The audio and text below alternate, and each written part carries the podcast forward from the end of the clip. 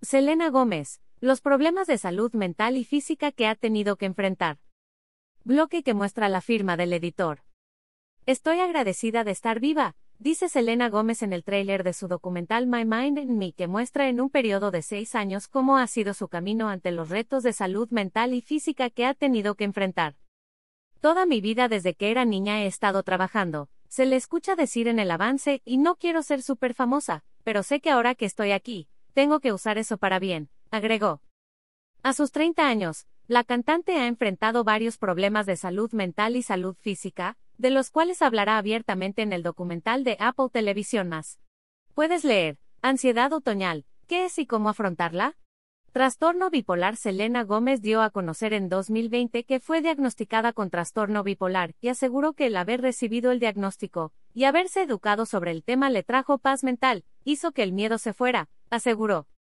El trastorno bipolar es una enfermedad mental que causa cambios extremos en el estado de ánimo, desde altos emocionales donde la persona se siente eufórica hasta momentos donde está muy deprimida, señala la clínica Mayo. El tratamiento médico ayuda a quienes padecen este trastorno.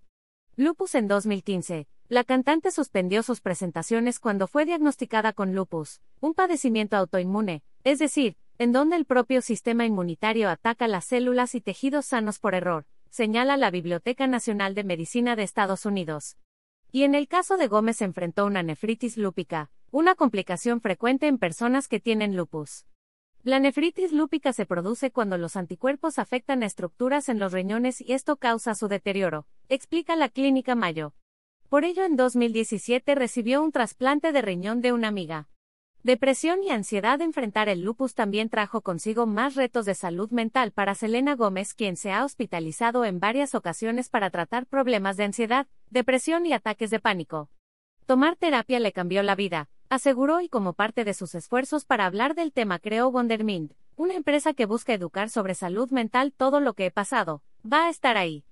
Solo lo estoy haciendo mi amigo ahora, dice la cantante en el tráiler de su documental. Soy más feliz y tengo el control de mis emociones y pensamientos más que nunca. El documental de Selena Gómez se estrenará el 4 de noviembre. Ver y leer términos y condiciones.